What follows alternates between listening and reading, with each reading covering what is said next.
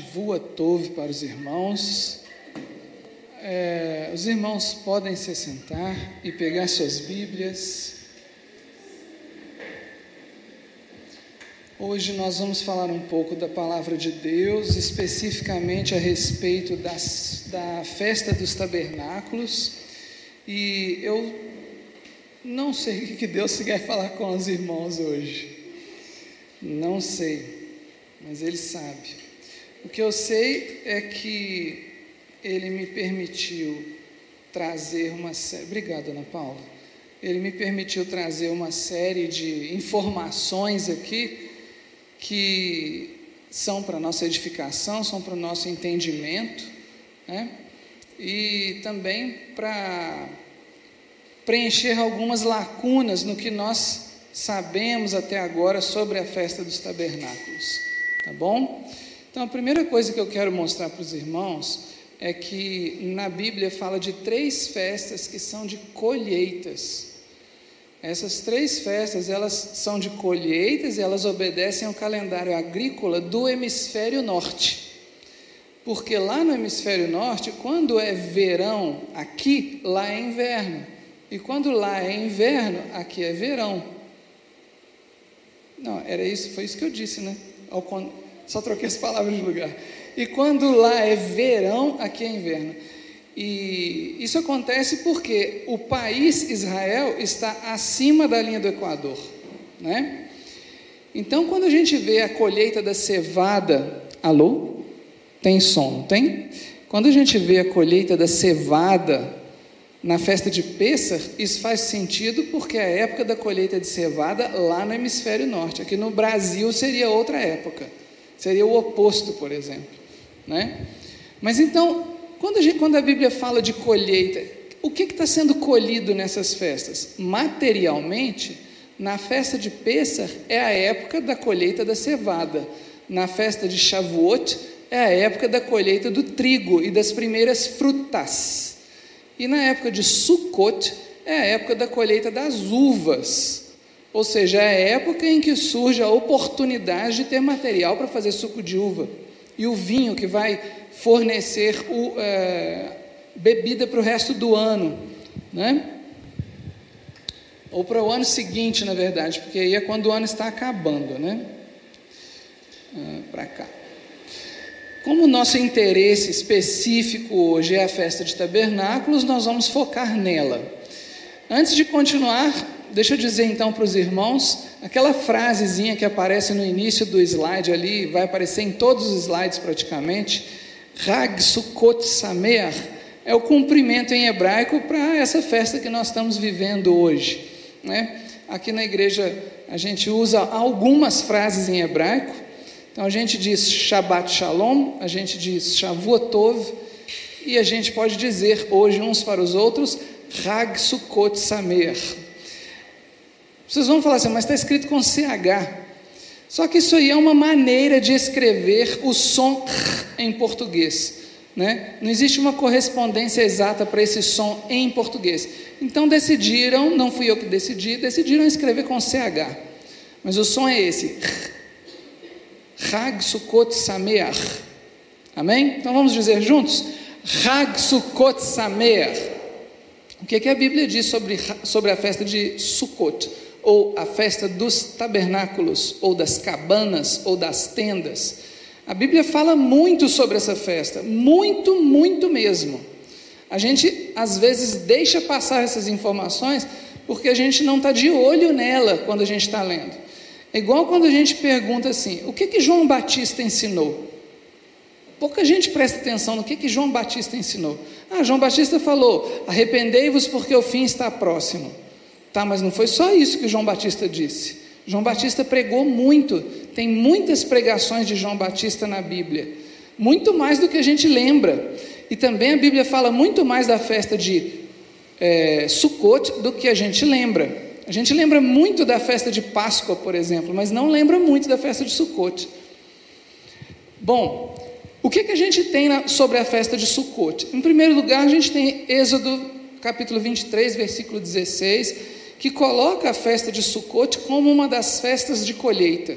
Então, ela situa a festa de Sukkot dentro de um calendário agrícola, para as pessoas se lembrarem: olha, quando as uvas começarem a frutificar, então saibam, o tempo está próximo da festa de Sukkot. Isso é uma maneira também de ilustrar como nós, que somos discípulos de Yeshua, devemos olhar para os frutos, os sinais dos tempos e entender que está próxima a vinda dele. As festas que, a, que Deus estabelece na Bíblia, elas têm ilustrações na natureza para que nós enxerguemos nessas ilustrações símbolos dos tempos e dos sinais que Ele estabelece para o reino dele. E nós devemos ficar atentos a esses sinais. Temos Números capítulo 29, do versículo 12 até o 38, que explica como a festa de tabernáculos ou a festa de Sucote era celebrada no tabernáculo ou no templo. E aí os irmãos vão, vão ah, então ah, os israelitas se reuniam, liam a palavra de Deus, louvavam e depois tinham um sermão. Não, não era assim não.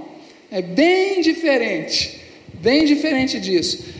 A explicação bíblica sobre como deveria ser celebrada a festa de Sukkot no templo está lá em Números capítulo 29. O que, que os sacerdotes faziam nessa festa? Eles tinham atribuições durante essa festa. Em Deuteronômio, capítulo 16, 13 a 15, existe uma recordação do mandamento que foi feito lá em Levítico 23. Como o livro de Deuteronômio é, ele é uma recordação de vários mandamentos, de vários princípios. E o que nós vamos ler agora é Levítico 23. Se o Senhor permitir, nós vamos ler três capítulos importantes da Bíblia hoje. Tá? Então, hoje nós vamos começar com Levítico 23, versículos 33 a 44. Os irmãos podem pegar suas Bíblias e se preparar para a leitura.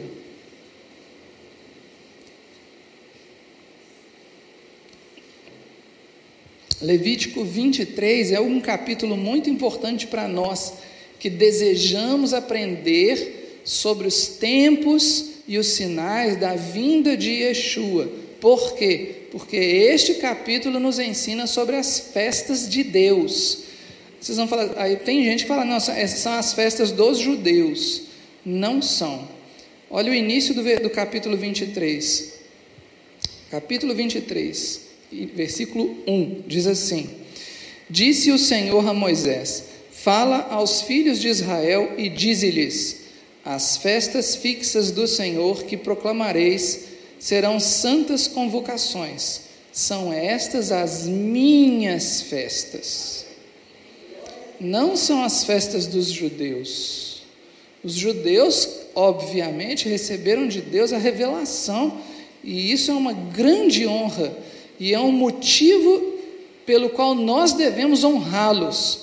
Mas nós temos que entender que Deus deu essas festas para todo ser humano que pretende ser salvo por Ele, ou que deseja ser salvo por Ele. A primeira das festas bíblicas é o não, não, não, não, vou até falar diferente. A primeira das festas de Deus está no versículo 3. É o Shabat. Depois vem Pêssar, depois as primícias, Pentecoste, Yom aí vem Rosh Hashanah, que na Bíblia é chamada de festa trombe, da trombeta, que está no versículo 23. Depois no 26, vai falar sobre Yom Kippur, ou dia da expiação, e aí no versículo 33 fala do, da festa dos tabernáculos. Vamos ler aí do versículo 33 em diante.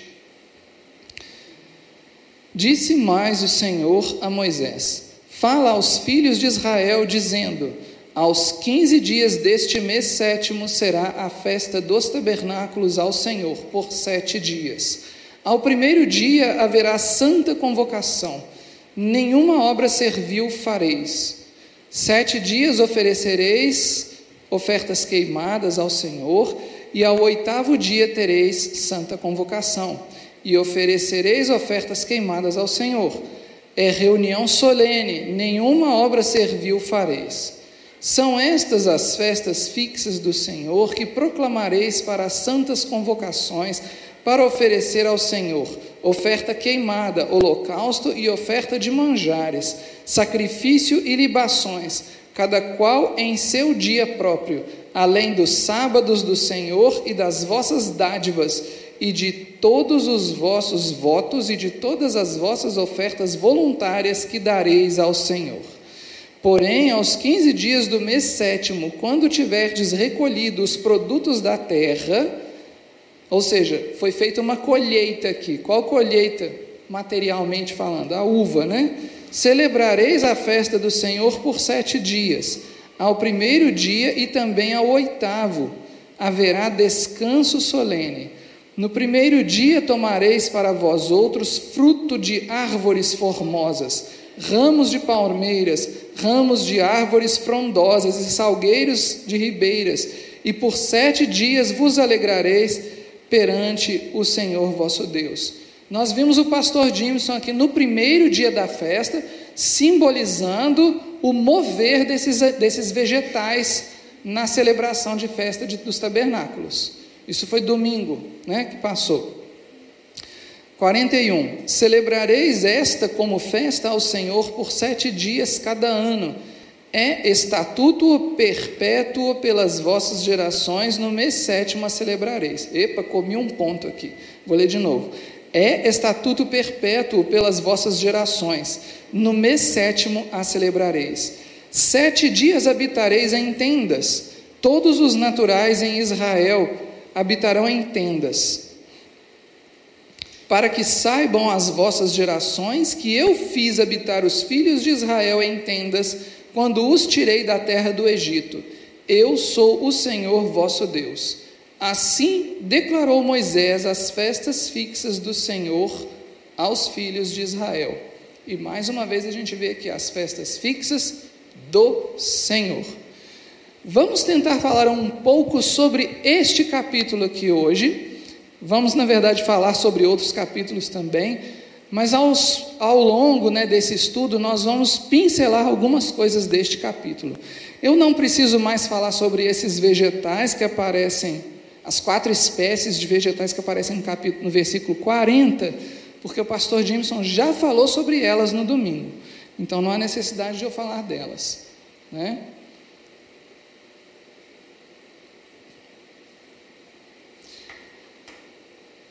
Então, algumas coisas importantes sobre a festa dos tabernáculos. Primeiro, ela é um estatuto perpétuo. Versículo 41, nós vimos aqui. Isso significa que ela nunca deixará de ser celebrada pelos israelitas. Isso também significa para nós que somos discípulos de Yeshua e que eventualmente não somos descendentes de Abraão pela, pelo sangue, que nós temos de celebrar a festa porque nós somos filhos de Abraão pela fé, certo? Ela é um estatuto perpétuo para os descendentes de Abraão. Se nós somos filhos de Abraão pela fé, nos cabe celebrar essa festa. Outra, outro importante estatuto a respeito dessa festa é que o Senhor, lá em Deuteronômio 16, 16, quando o Senhor repete o mandamento desta festa para Moisés, ele diz que naqueles tempos devidos, nos tempos determinados, os filhos de Israel deveriam comparecer perante o Senhor no lugar escolhido por Deus. Lá em Deuteronômio 16, 16, tem uma expressão hebraica que é muito importante, bamakom, ou seja, no lugar. Se a gente fosse tirar esse no lugar, fala, o lugar seria Hamakom, que é como eu escrevi ali em itálico. Hamakom é uma, uma expressão muito importante na Bíblia, porque ela se refere ao lugar onde Isaac teria quase sido sacrificado, se refere ao lugar onde Jacó teve o sonho da visão, teve o sonho da escada que ia até os céus se refere ao lugar onde Yeshua seria condenado ao sacrifício, se refere ao lugar onde o templo seria construído. Nós vamos entender isso daqui a pouco, quando nós virmos a a história do templo. Um outro mandamento importante a respeito da festa dos tabernáculos é que em Números capítulo 10, Deus diz que para todas as convocações solenes, não só para a festa dos tabernáculos, mas para todas as convocações solenes, o que inclui o início de cada mês, o início de cada festa, em todas as convocações solenes era necessário tocar chofar de prata. Chofarot é o plural de chofar. Então, os irmãos conhecem o chofar muito bem, também não preciso mostrar uma foto do chofar, porque os irmãos conhecem o chofar.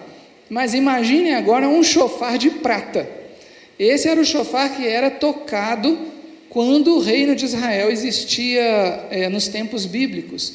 Ele era tocado para lembrar as pessoas, porque nem todo mundo tinha uma folhinha de papel pendurado na porta da geladeira naquela época, né?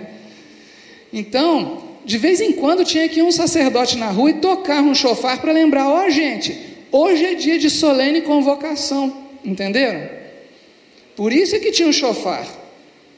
O chofar era para chamar as pessoas: venham, está na hora de celebrarmos juntos. Por isso que tinha um chofar. E por isso que tinha que ser barulhento, não adiantava ser um, um, um apito de barro daqueles de passarinho que a gente. Vocês lembram do apito de barro que tinha uma bolinha dentro fazia. Isso não ia adiantar nada, tinha que ser um chofar. Para a festa dos tabernáculos especificamente, ou a festa, Levítico 23, versículos 42 e 43 dão uma dica muito importante, que é esse capítulo que está aberto aí na mão dos irmãos. Levítico 23, versículos 42 a 43 diz que diz para nós que a festa dos tabernáculos é um memorial do acampamento no deserto.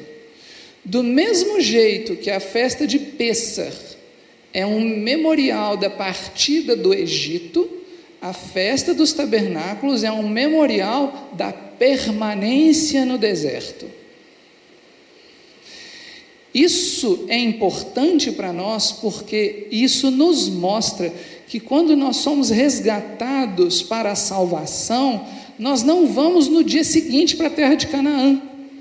Porque nós temos que, que tem que acontecer uma coisa dentro de nós que eu aprendi com o rabino Marcelo, que é o seguinte: Deus levou uma noite para tirar o povo de Israel de dentro do Egito, mas ele levou 40 anos para tirar o Egito de dentro do povo de Israel. E é por isso que nós estamos acampados neste deserto hoje. É por isso que nós estamos aqui. É por isso que nós não fomos arrebatados. É por isso que Yeshua não voltou ainda, inclusive. Existe um motivo para nós estarmos aqui. Ao celebrarmos a festa dos tabernáculos, nós, como corpo de Cristo, nos lembramos a razão pela qual Yeshua ainda não voltou. E construímos dentro de nós, ou acrescentamos dentro de nós, a expectativa pela volta dele, o desejo pela volta dele. O que é esse acampamento no deserto? Eu arrumei uma figura aí na internet, deve ter outras melhores, mas eu achei essa aí muito boa até. É, mostra como que seria o acampamento dos israelitas no deserto enquanto eles estavam peregrinando, desde a saída do Egito até entrarem na terra de Canaã. Eu já preguei aqui uma vez sobre a organização que Deus estipulou para esse acampamento, né, alguns anos atrás. É... Observem, irmãos, que não havia nesse acampamento casas, obviamente, mas tinha ruas. Né? Esse desenho, a Bíblia não fala exatamente em detalhes como é que era, mas pela explicação da Bíblia, eu imagino que tinha ruas, porque a Bíblia mostra separações entre as tribos. Então devia ter grandes avenidas separando grupos de tendas. Eu imagino uma coisa extremamente organizada. Quando eu coloco aquilo ali num papel, vou seguindo lá o desenho que Deus descreve através de Moisés, eu imagino uma coisa extremamente organizada. Mas tem um detalhe: isso não é permanente. O dia que Deus, o dia que a nuvem levanta e se move, as pessoas têm que desmontar suas barraquinhas e seguir a nuvem. Não é assim que funciona? Então, Assim também é com a nossa vida neste deserto. Deus é que nos mostra para onde nós vamos.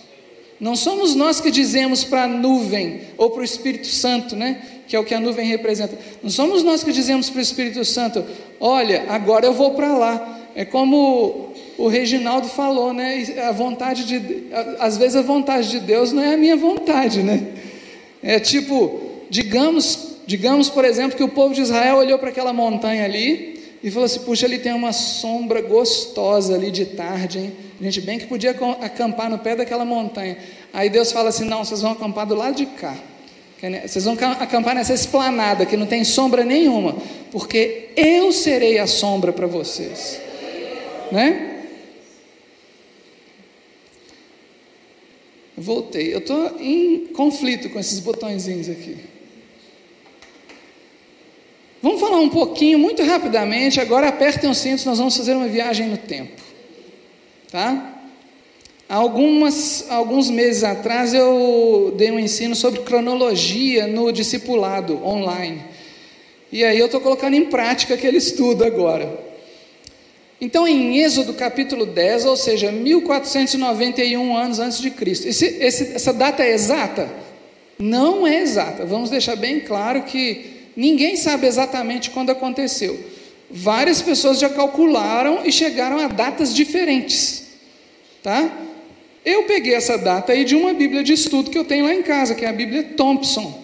Então, quem quiser, aí o que, que eu faço? Eu sigo uma datação de uma, de uma Bíblia de estudo mas ela não, é, não é a única referência correta e perfeita, não. Se vocês tiverem alguma Bíblia aí que tem datas nela, não, não é que ela, ela não tem que estar errada só porque está diferente da minha, não, e vice-versa.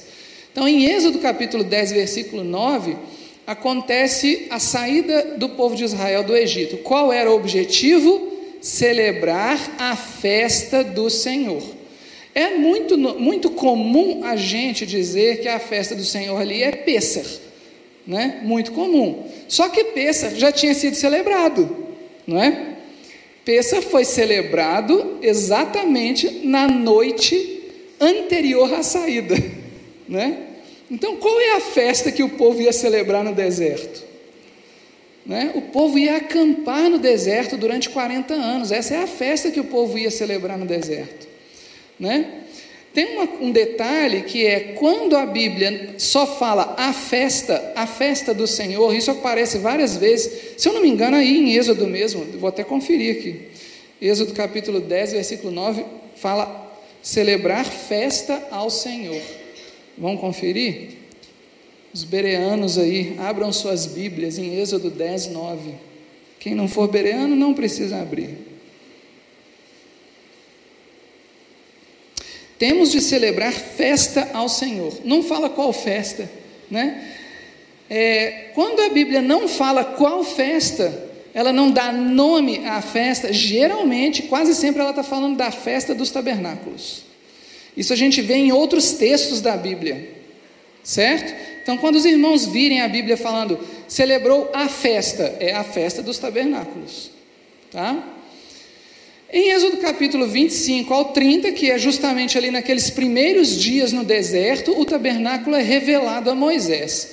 Em Êxodo capítulo 29, então o, o tabernáculo é construído para Deus habitar no meio do povo. O tabernáculo é construído para Deus habitar no meio do povo. Repetir isso por quê? Porque na verdade tem uma sutileza de tradução. As nossas Bíblias vão dizer habitar no meio de nós ou habitar no meio de vós.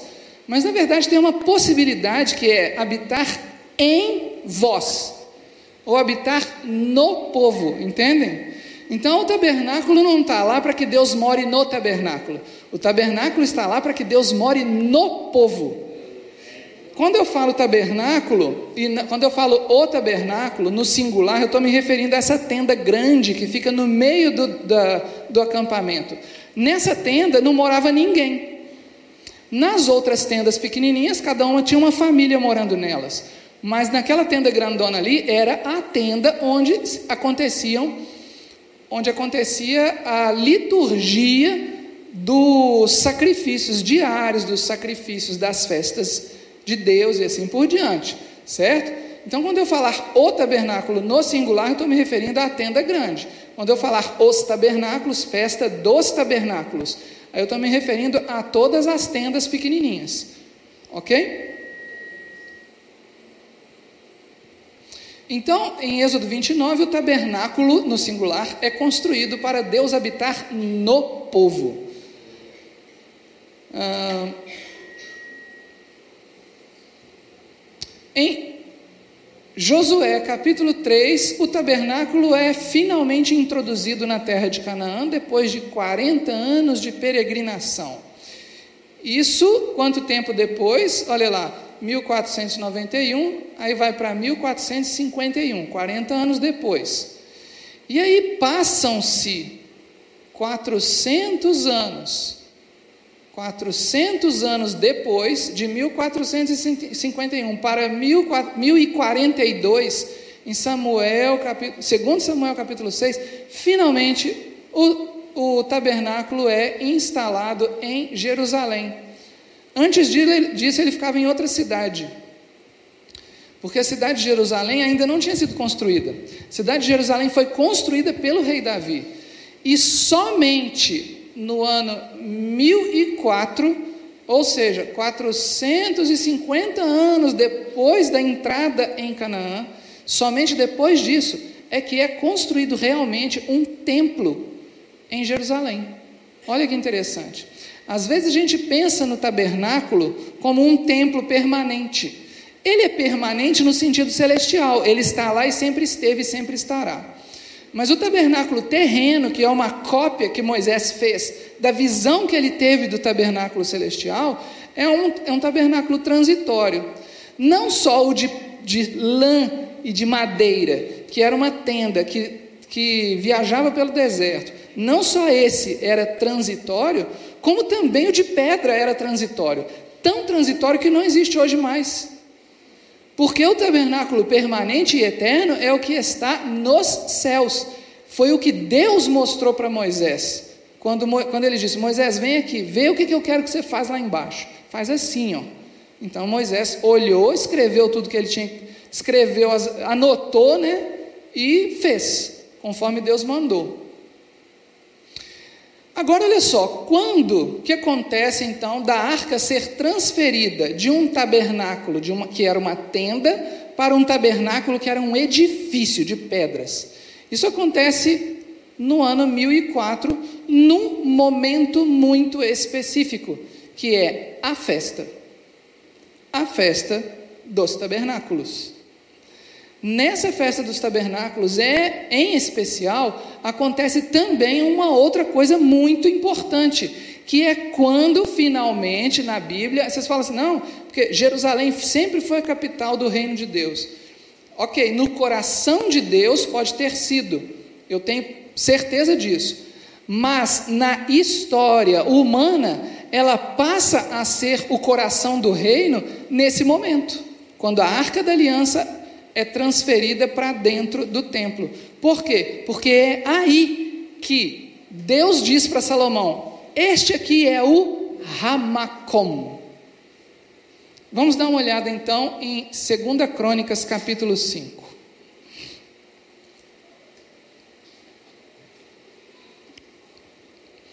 Tem coisas maravilhosas acontecendo nesses. É, três capítulos, 5, 6 e 7. Segundo livro das Crônicas, capítulos 5, 6 e 7.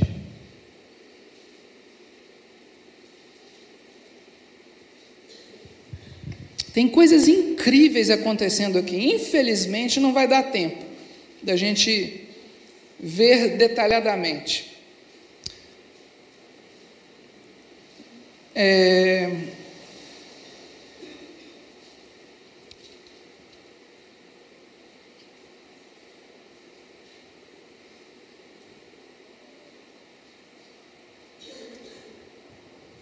Queria que os irmãos, na verdade, fossem direto, por causa do nosso tempo, que é curto, vamos direto para o capítulo 7, versículo 12.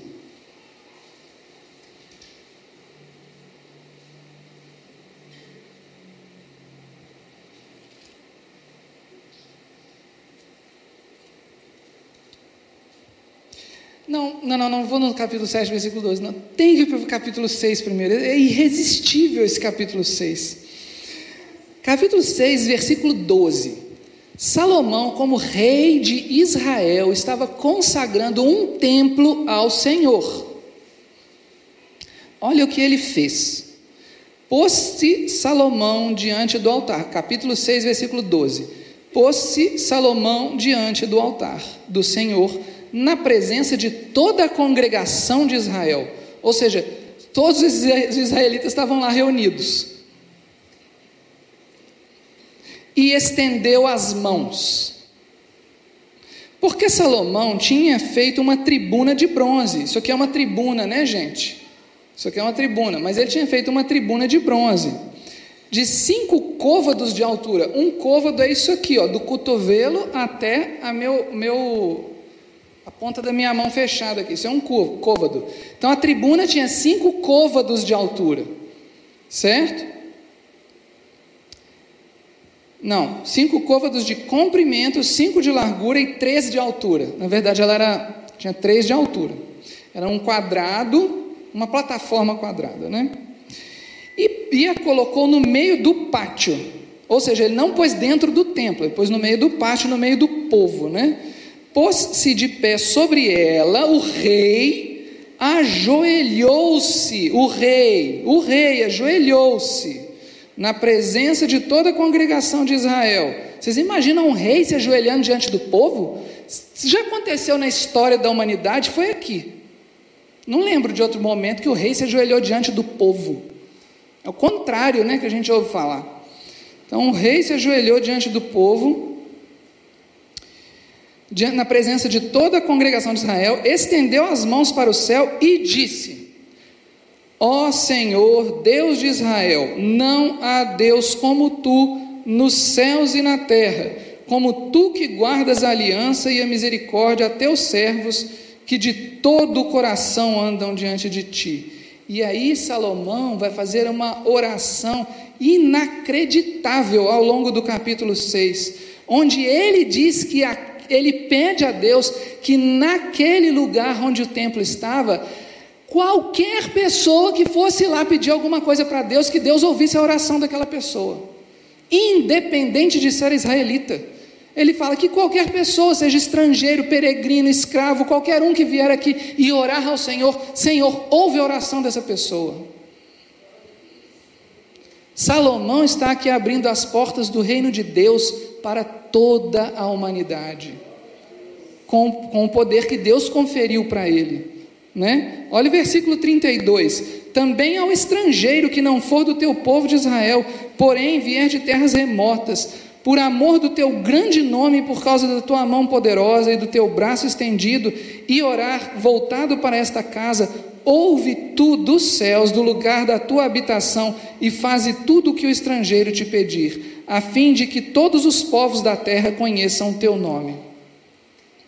Tá bom, aí Salomão continuou orando, continuou orando, e no final desse capítulo tem dois versículos que são é, cantados pelos judeus até hoje durante o serviço da Torá nas sinagogas, quando eles, depois de lerem a, a Torá, enrolam o, o rolo e guardam o rolo na arca. Versículo 41 diz assim: Levanta-te, pois, Senhor Deus, e entra para o teu repouso, tu e a arca do teu poder. Os teus sacerdotes, ó Senhor, se revistam de salvação e os teus santos se alegrem do, teu, eh, se alegrem do bem. Ah, Senhor Deus, não repulses o teu ungido, lembra-te das misericórdias que usaste para com Davi, teu servo. Esses versículos são cantados até hoje em hebraico nas sinagogas, quando a arca, quando a Torá é devolvida para a arca da aliança. E o que, que acontece de mais maravilhoso do que um rei se ajoelhar e orar perante o povo pedindo a Deus que ouvisse a oração do povo. Versículo 11, capítulo 7, versículo 11. Assim Salomão acabou a casa do Senhor e a casa do rei. Tudo quanto Salomão intentou fazer na casa do Senhor e na sua casa, prosperamente o efetuou. De noite, apareceu o Senhor a Salomão e lhe disse: Ouvi a tua oração e escolhi para mim este lugar para a casa do sacrifício. Vocês sabiam que não tem a palavra Jerusalém na Torá? Não tem a palavra Jerusalém na Torá inteirinha.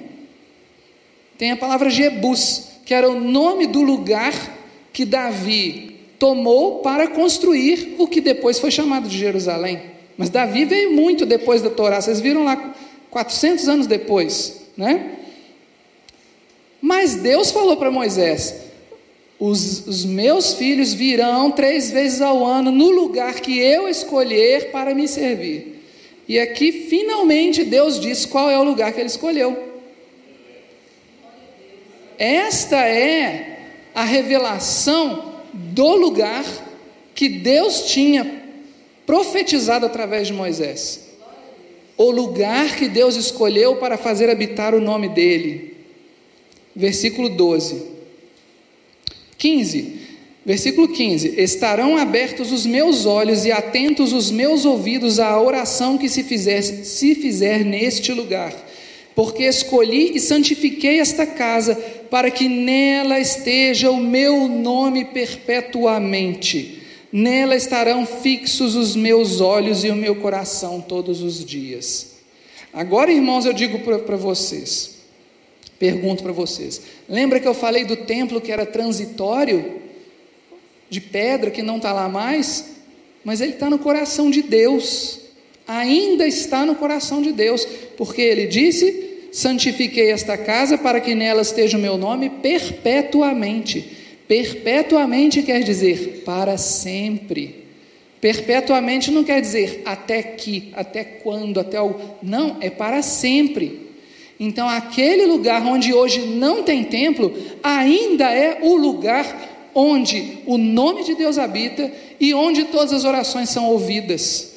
Porque Deus disse que seria assim. A questão é: a qual Deus as pessoas estão orando? Porque, obviamente, ele vai ouvir as orações que forem feitas a Ele, como Deus. Certo? Muito bem. Isso tudo ocorreu durante a festa dos tabernáculos. A festa dos tabernáculos é muito importante para nós, porque ela ensina para nós o contexto da cidade de Jerusalém, a importância da cidade de Jerusalém, do monte do templo, para nós como servos de Deus. Nós não podemos fazer vista grossa a isso, porque passou, porque o Antigo Testamento é difícil de entender, porque é muito grande, tem muitas páginas. Na minha Bíblia, o Antigo Testamento tem, vamos ver quantas páginas, 929 páginas. Né? Se alguém já leu o Antigo Testamento inteiro, já leu um livro de mil páginas praticamente. Então, é muita coisa, mas gente, a gente não pode fazer vista grossa só porque é muita coisa. A gente tem a vida inteira para aprender. Enquanto a gente está vivendo, Deus está ensinando. A gente não pode passar o resto da vida falando que, tá, que é muita coisa, que é grande, que é difícil, né?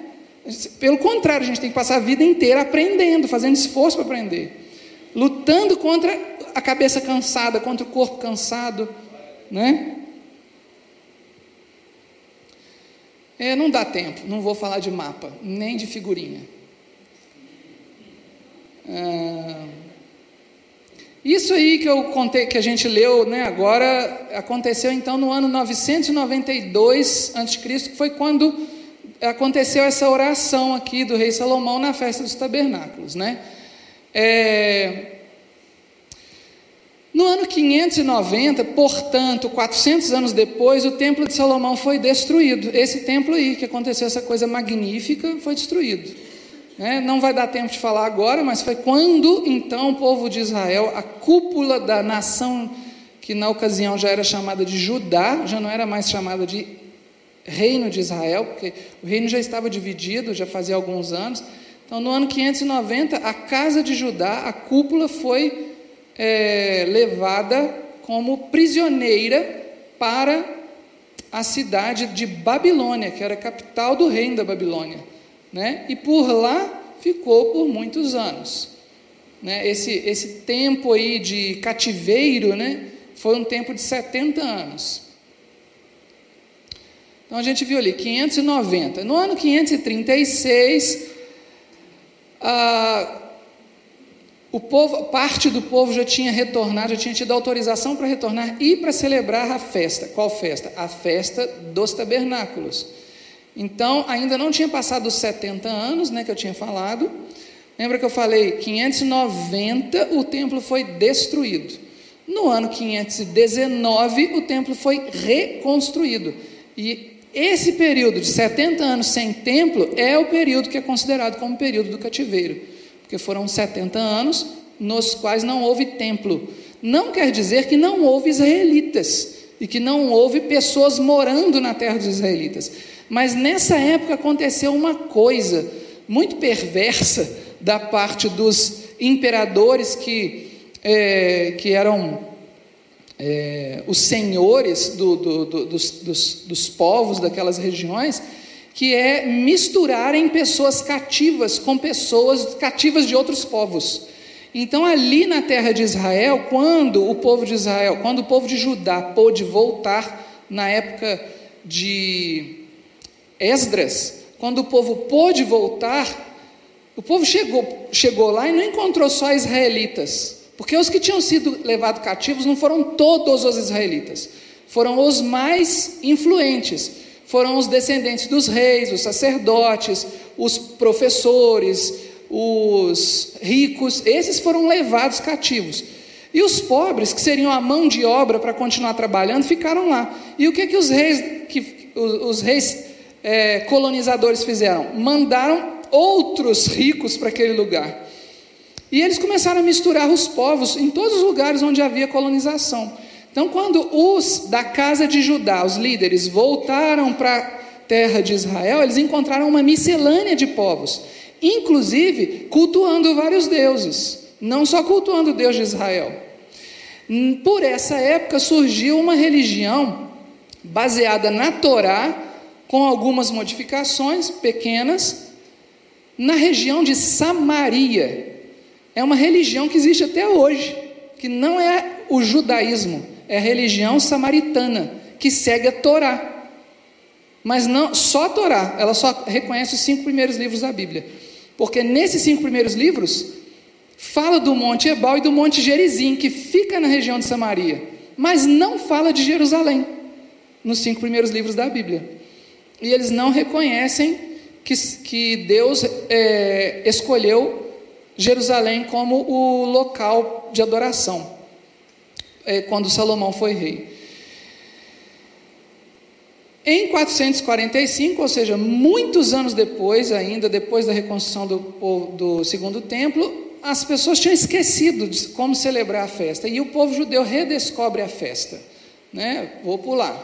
No ano 22 antes de Cristo, depois de muitas dominações de vários povos, agora a gente já, já passou de é, império babilônico, império medo, império persa, império grego, império romano. Estamos no império romano, 22 anos antes de Cristo. O templo já tinha passado por destruição e reconstrução de novo, e ele foi reformado por Herodes. Esse templo da época de Herodes é esse que a gente tem no nosso imaginário. Quando a gente pensa num templo em Jerusalém, é esse aí. Por quê? Porque existem, existem figuras muito, muito fidedignas ao que poderia ter sido esse templo. Né? No terceiro ano do ministério de Yeshua, ele celebra a festa dos tabernáculos nesse templo, o templo de Herodes. Isso está em João capítulo 7. E do ano 30 até o ano 70 depois de Cristo, ou seja, depois que Jesus morreu, os discípulos de Yeshua continuam frequentando o templo, até que o templo foi destruído no ano 70. Né? Essa é uma figura, aliás, não é uma figura, não, é uma foto mesmo.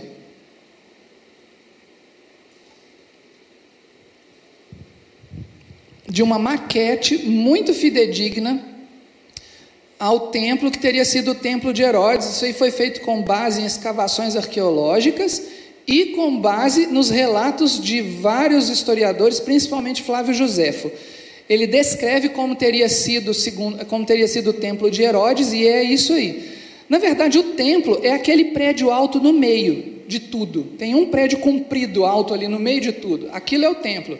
O que está em volta dele, um retângulo em volta dele, é um átrio especial para judeus, e esse pátio enorme que, tá, que vai de um lado até o outro da foto, é o pátio dos gentios. Nesse pátio, uma vez eu calculei, cabe, cabia, se os meus cálculos estiverem corretos, cabia mais ou menos 90 mil pessoas. Eu calculei, eu sei disso porque eu sei que na praça da estação de Belo Horizonte coube 80 mil pessoas quando André Bocelli foi fazer um, um concerto lá, que eu assisti. Foi terrível, 80 mil pessoas. É impossível ficar no meio de 80 mil pessoas. Mas Deus deu sobrevivência para todos. Agora, isso aí era maior do que a praça da estação de Belo Horizonte. Então eu calculo que cabia umas 90 mil pessoas. É um pouco maior esse pátio aí. Então, no ano 70, Jerusalém e o segundo templo são destruídos pelo Império Romano, e até hoje os judeus do mundo inteiro, que são devotos, ou até os que não são devotos, vão a Jerusalém uma vez na vida, se tiverem condições, para ir lá e orar no que hoje é conhecido como Muro das Lamentações, que é o que sobrou desse templo aí, né? Então vocês veem isso aí, as costas do templo, olha o templo pintado de branco lá no meio do, do pátio, né? E aquela montanha lá na frente é o Monte das Oliveiras, né? O, o, o monte, o templo ficava de frente para o Monte das Oliveiras. Então vocês veem ali, é, a gente está de costas para o templo. O que sobrou hoje? O que sobrou hoje é Está vendo essa esquina que está bem perto da gente aqui? O que sobrou hoje é essa esquina. Isso aí que é o muro das lamentações. O que, que existe hoje, onde os judeus vão orar, é essa esquina que está perto da gente aí. Isso é um desenho, tá, gente? Isso aí não é uma foto, não. Um desenho, diga-se de passagem, muito bem feito, né? Quem dera se eu soubesse desenhar assim. Mas ele é baseado também em arqueologia, em é, relatos de historiadores. Tá aí, ó. O muro, o que sobrou, né? A parte, vocês veem que tem uma parte ali para baixo. Né? É, olhem o lado esquerdo da tela, tá? O lado direito da tela, que está de frente assim, não existia na época de Yeshua. Aquilo ali é uma construção mais recente. O lado esquerdo da tela, que tem umas pedras muito grandes, uns retângulos grandes embaixo, aquilo ali é da época de Herodes, certo? Aquelas pedras grandes ali. E tem pedras maiores ainda, mais embaixo, algumas até enterradas, que são da época de Salomão, que já foram encontradas ali. Né? Os tijolos menores que aparecem lá em cima são mais recentes, da Idade Média. Eu já não sei de quando exatamente. Mas o que sobrou hoje para os judeus é isso aí, esse pedacinho de muro. O que antes cabia 90 mil pessoas, hoje é uma pracinha pequenininha. Vocês veem que é por isso que chama Muro das Lamentações.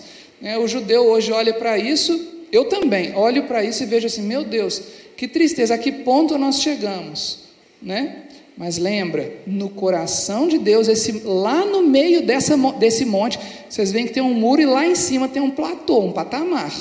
Lá em cima tinha um templo. E os olhos de Deus estão olhando para lá. 120 anos depois de Cristo, os discípulos de Yeshua, a partir daí, né, até o século VI, os discípulos de Yeshua vão gradualmente parando de celebrar as festas por conta da teologia da substituição. O pastor Jimson já falou sobre isso algumas vezes aqui na igreja, não vou falar. Só que no final do século XX até hoje, gradualmente, cristãos do mundo todo voltam a celebrar a festa. Hoje existem muitas excursões a Israel, inclusive para celebrar a festa lá no Muro das Lamentações. Algumas excursões têm boa fé, outras estão muito, não sei, não vou fazer julgamentos aqui não, mudar de assunto. Um discípulo de Yeshua deve celebrar Sukkot, e agora eu diria que vem a parte mais importante desse estudo nosso. Todas as festas são ensinadas, registradas e endossadas na Bíblia, certo? A gente já viu Levítico 23, 1, que as festas são do Senhor, não são dos judeus, não são dos presbiterianos, não são dos luteranos, não são dos católicos, não são dos japoneses, não são dos israelitas, não são dos americanos nem dos brasileiros. As festas são dos dos não. As festas são do Senhor, né? Em 2 Timóteo 3:16, o apóstolo Paulo diz que toda a escritura é inspirada por Deus. Então vamos recordar uma coisa que a gente fala muito aqui na igreja. Quais eram as escrituras na época do apóstolo Paulo? o que é muito conhecido por aí como Antigo Testamento. Né? Então o apóstolo Paulo está endossando o ensino do Antigo Testamento.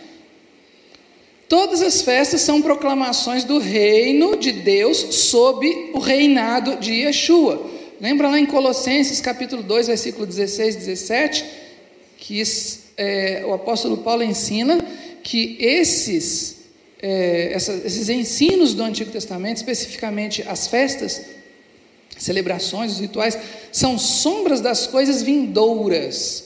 Sombra. A sombra tem a forma de um corpo. Portanto, o que está por vir tem a mesma forma disso que nós estamos aprendendo na palavra de Deus. Eu falei um pouco sobre isso no estudo de aniversário da igreja. Esqueci o nome do estudo agora, mas aquele primeiro estudo lá da série dos de, de, é, Desafio de Andar na Contramão. Eu dei o primeiro, o pastor Jameson deu o dois e o três, né, pastor Jameson? É, foram três episódios, né? Eu dei o primeiro episódio, tem uma parte daquele primeiro episódio que eu falo bastante sobre esse Colossenses 2. É, quem quiser entender melhor pode assistir lá. As festas bíblicas ensinam princípios para o amadurecimento espiritual do crente e do corpo de Yeshua. Quanto melhor nós conhecermos a festa, mais maduros como corpo de Cristo nós estaremos. Melhor nós vamos entender o que significa essa intercessão entre gentios e judeus. Porque o judeu é um povo especial mesmo.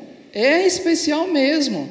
Como diz a palavra de Deus, não é porque eles são mais bonitos ou mais fortes ou mais gloriosos. Pelo contrário, é porque, por não serem essas coisas, Deus manifestou neles o poder dele de maneira especial. Certo? Então, os outros povos precisam entender isso para que no seu coração eles, eles, eles possam ser o, o corpo de Cristo. Essa é a intercessão. A plenitude dos gentios se dá quando no, no coração dos gentios ele entende que ele é um com o judeu. Ele se torna pleno nesse momento. Romanos 11. Tem várias interpretações para esse Romanos 11 aí, né, gente? Eu dei uma delas aqui. Efésios 2. Derrubou o muro da separação. Ah, isso aí vale a pena a gente ler. Efésios 2, versículos 11 a 19.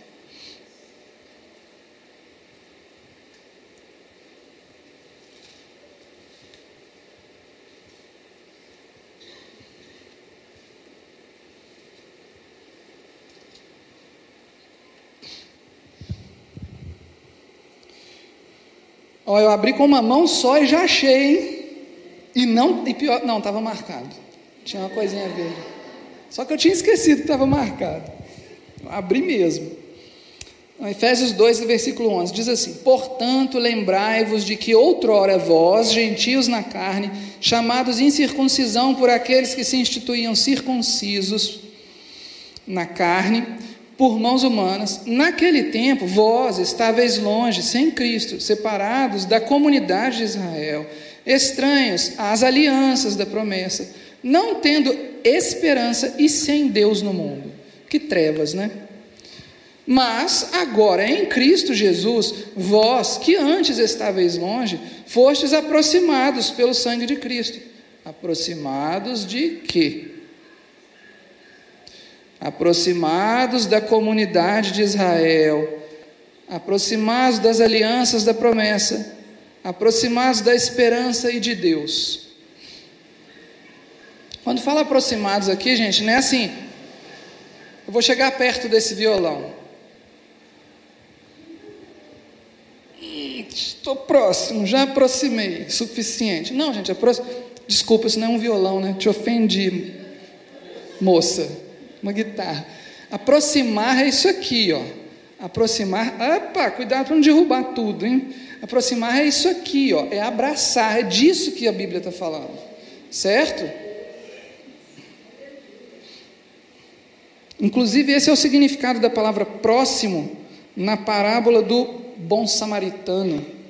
O bom samaritano abraçou aquele judeu que estava que estava destruído lá no chão, né? Porque ele Não, vou ter que ler o versículo 13 de novo. Ó. Mas agora, em Cristo Jesus, vós que antes estáveis longe, fostes aproximados da comunidade de Israel, das alianças, da esperança e de Deus. Pelo sangue de quem? De Cristo. Porque Ele, Cristo, é a nossa paz, o qual de ambos, judeus e gentios, fez um, tendo derrubado a parede de separação que estava no meio a inimizade. Presta atenção nessa parede de separação, que eu vou mostrar uma coisa assustadora para os irmãos daqui a pouco. Parede de separação que estava no meio, a iniquidade, a inimizade. Aboliu na sua carne, na carne de Jesus, a lei dos mandamentos na forma de ordenanças, para que dos dois, judeus e gentios, criasse em si mesmo um novo homem, fazendo a paz. Criasse nele mesmo, em Cristo, um novo homem Lembra da plenitude dos gentios? Quando o gentio se vê um com o judeu, ele se faz um novo homem. Quando o judeu se vê um com o gentio, ele se faz um novo homem. E reconciliasse ambos em um só corpo, o corpo de Cristo, com Deus, por intermédio da cruz, destruindo por ela a inimizade. E vindo Yeshua, evangelizou a paz a vós outros que estáveis longe, e paz também aos que estavam perto porque por ele ambos temos acesso ao Pai em um Espírito. Ambos quem? Judeus e gentios. O mesmo Espírito, o Espírito Santo de Deus. 19. Assim já não sois estrangeiros e peregrinos, mas concidadãos dos santos e sois da família de Deus. Portanto, nos cabe celebrar as festas, inclusive a festa de tabernáculos nos caberia como estrangeiros, porque Salomão fez essa oração e Deus ouviu. Mas nós não somos mais estrangeiros. Agora eu quero mostrar para os irmãos de que muro da separação que está falando aí o versículo 14. Olhem aí, agora é uma foto mais aproximada daquela maquete que eu mostrei antes. Vocês veem que ali no meio, lá, mais atrás, na verdade, tem aquele prédio alto, aquilo lá é o templo. A parte da frente, esse quadrado da frente, são é um átrio, o átrio dos judeus. Do lado de fora desse grande retângulo tem uma escadaria, que é onde eram. É, não, deixa, deixa essa descrição para outra ocasião. Então tem a escadaria. E no pé da escadaria, lembra, gente, que vocês estão vendo uma foto de uma coisa gigantesca. Claro, isso é uma maquete, mas na vida real isso aí era gigantesco, muito, muito grande mesmo. Então, tem, uma, tem até uma porta dourada bem ali na frente. Essa porta dourada vocês podem pôr assim, 5 metros de altura, por aí. Pode pôr 5 metros de altura tranquilamente. Portanto, é a altura dessa igreja mais 2 metros, certo? Isso é aquela porta dourada. Então, se vocês têm uma ideia do tamanho dessa coisa. No final da escadaria, nos quatro lados do retângulo, a gente só está vendo dois, obviamente. Tem um, um risco assim. Aquilo ali é um muro, um murinho, é uma balaustrada certo? Essa balaustrada devia ter mais ou menos um metro de altura, era uma cerca, ela tinha algumas entradas, e nessas entradas tinha uma placa, esta placa. Nenhum estranho deve adentrar a balaustrada ao redor do templo e do átrio. Quem for pego será responsabilizado. É, na verdade, gente, eu traduzi errado aquilo ali, eu digitei completamente errado. É, nenhum estrangeiro tá? Não é estranho não. Nenhum estrangeiro deve adentrar a balaustrada ao redor do templo e do átrio. Quem for pego será responsabilizado por sua própria pena de morte.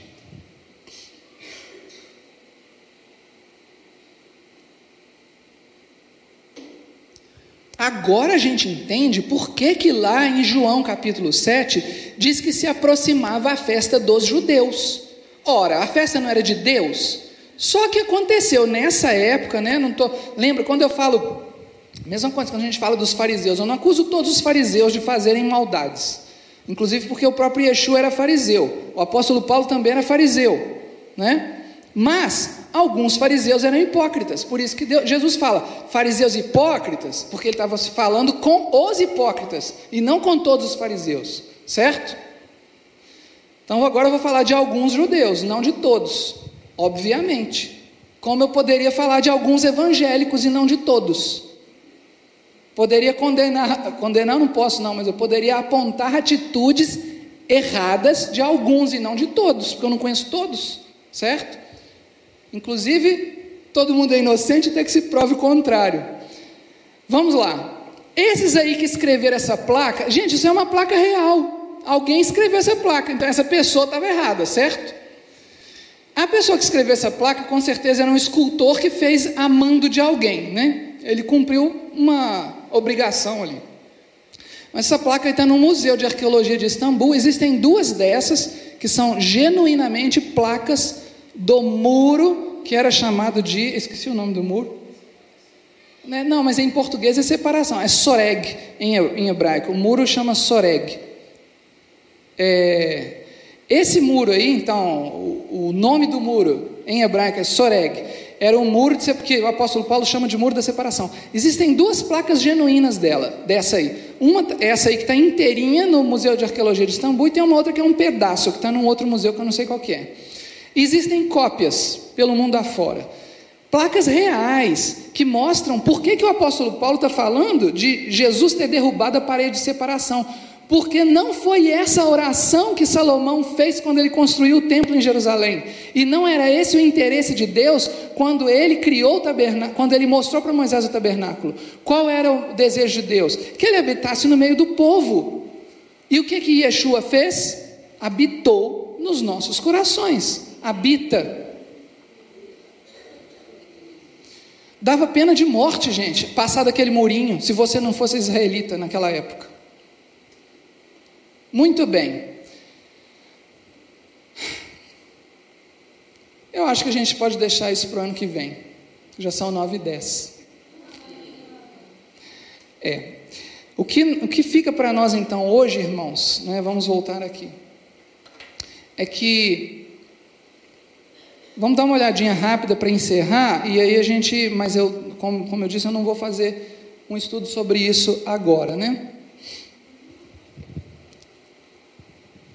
Yeshua, ele fez uma declaração importantíssima na festa dos tabernáculos. Isso que o apóstolo Paulo falou, né, que a gente acabou de ler, sobre o muro da separação, é algo que Yeshua, no próprio corpo dele, fez, quando ele morreu na cruz. Ele separou, ele quebrou essas placas aí. Por quê? Já que não deixam você entrar no templo que é do meu pai, eu vou te levar lá para dentro. Eu vou levar você lá para dentro.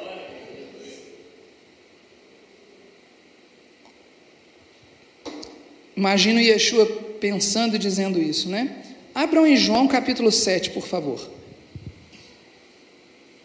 João capítulo 7, versículo 2 diz assim: Ora, a festa dos judeus, chamada dos tabernáculos, estava próxima. Eu acho que talvez tenha até um certo grau de ironia nessa fala aqui do, do João Evangelista, que escreveu isso aqui. Porque ele falou assim: a festa dos judeus, que chamavam de festa dos tabernáculos. Por que, que ele disse isso? Porque tinha uma coisa muito errada acontecendo. Essa era a festa com maior apelo às nações, né? Salomão fez aquela oração para que todo mundo pudesse participar. Não podia acontecer aquele muro com o soreg, com a placa, dizendo não entre, que senão você vai morrer. Não podia acontecer isso. Não era vontade de Deus, né? Então havia judeus. Gente, quem escreveu o livro de João era judeu, tá? Então vamos recapitular. Eu não estou aqui criticando todos os judeus da época de Yeshua igual muita gente faz. Não é isso que eu estou falando. Mas alguém deu ordem de escrever essa placa, certo? Por isso que João não fala a festa de Deus aqui, porque não era vontade de Deus que acontecesse como estava acontecendo. Então, nessa festa aqui, Yeshua participou dela toda, do primeiro ao oitavo dia, tá? Do primeiro ao sétimo dia, não tem um relato sobre o oitavo dia.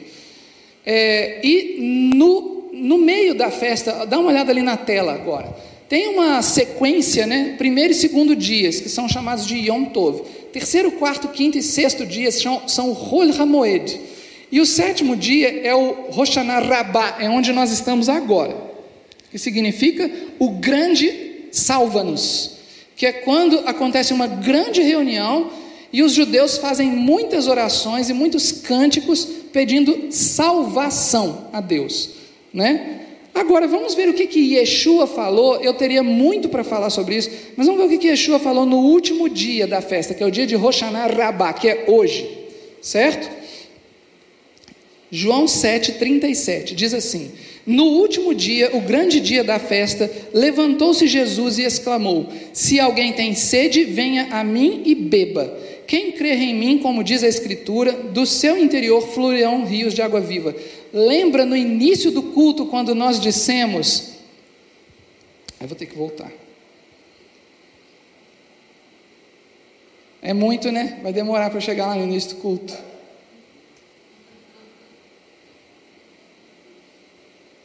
E tirareis água com regozijo das fontes da salvação. Não é isso?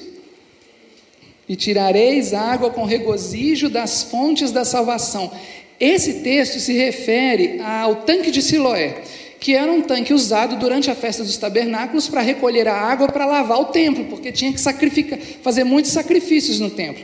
Então a água era retirada do tanque de Siloé, no, lá no pé do morro, e subia o morro com a, com a. E isso era chamado de festa da água, certo? Também era usada para beber essa água, porque era água limpa e tal. Então no último dia, foi que Jesus disse: Se alguém tem sede, venha a mim e beba. Por causa da festa da água que ele disse isso. Isso aqui era de noite, tá, gente? Quando fala no último dia, que na verdade é quando veio o pôr do sol e estava lá tendo festa, candelabros acesos, tochas acesas e muita festa, e Jesus resolveu falar publicamente. Ele não tinha falado publicamente ainda, assim, para todo mundo ouvir. Eu imagino que Jesus subiu naquela escadaria ali do, do templo e falou bem alto para as pessoas escutarem: Quem tiver sede, venha a mim e beba. Quem crer em mim, como diz a Escritura, do seu interior fluirão rios de água viva. Agora, para os irmãos é, contextualizarem, para os irmãos entenderem a importância da festa dos tabernáculos. Jesus, depois disso aqui, os guardas que tinham ido lá prender Jesus, tinham sido mandados prender Jesus, eles, eles ouvem Jesus falando e falam assim: Ué, não posso prender esse homem, é uma loucura prender esse homem. Aí eles voltam lá para os sacerdotes que tinham mandado ele, é, mandado prender Jesus e falam isso, né? Enquanto isso, Jesus vai embora, vai embora com os discípulos também, as pessoas vão embora, e Jesus vai, passa a madrugada no Monte das Oliveiras, aquele monte que estava em frente ao templo, que eu mostrei para vocês. De madrugada, ou seja, antes de, amanhecer, ainda no último dia, ou seja, em Roshanarabá, que é o dia que nós estamos, é que acontece aquela é, cena importantíssima em que Jesus diz: Aquele que dentre vós estiver sem pecado, seja o primeiro que lhe atire pedra. É a cena da mulher adúltera, que a gente conhece muito assim, mas em que contexto estava isso? Festa dos tabernáculos. É, os judeus acreditam que essa festa é uma festa que sela o perdão dos pecados que foram é, pelos quais se pediu perdão em Yom Kippur. O último dia, Rosh Hashanah aliás, o dia seguinte, na verdade, é o dia em que os judeus acreditam que Deus assina a absolvição dos pecados. Né? E o que, que Jesus fez no, no último dia da festa dos tabernáculos? Para confirmar essa tradição, para nos dar a entender que a festa dos tabernáculos, ela tem uma importância para nós, porque primeiro nós entendemos que nós estamos no deserto esperando a vinda dele e aqui é Deus quem nos guia. E no último dia dessa festa, nós somos lembrados de que é Deus quem perdoa os nossos pecados. Não que nós não tenhamos pecado. Deus não fala assim: "Ah, não, você não pecou, então está tudo bem". Não é isso não. Aquela mulher lá era realmente adúltera. Mas Yeshua perdoa o pecado dela. E aponta para todos: todos pecamos, todos pecaram, todos aqui pecaram. A festa dos tabernáculos, ela tem muito mais para nós do que nós, do que nós imaginamos. Né? Isso aqui, como dizem, é a ponta do iceberg. Né? Nós podemos falar muito sobre esse João capítulo 7, Podemos falar muito sobre Segunda Crônicas, quando Salomão consagrou o segundo templo, mas não há tempo.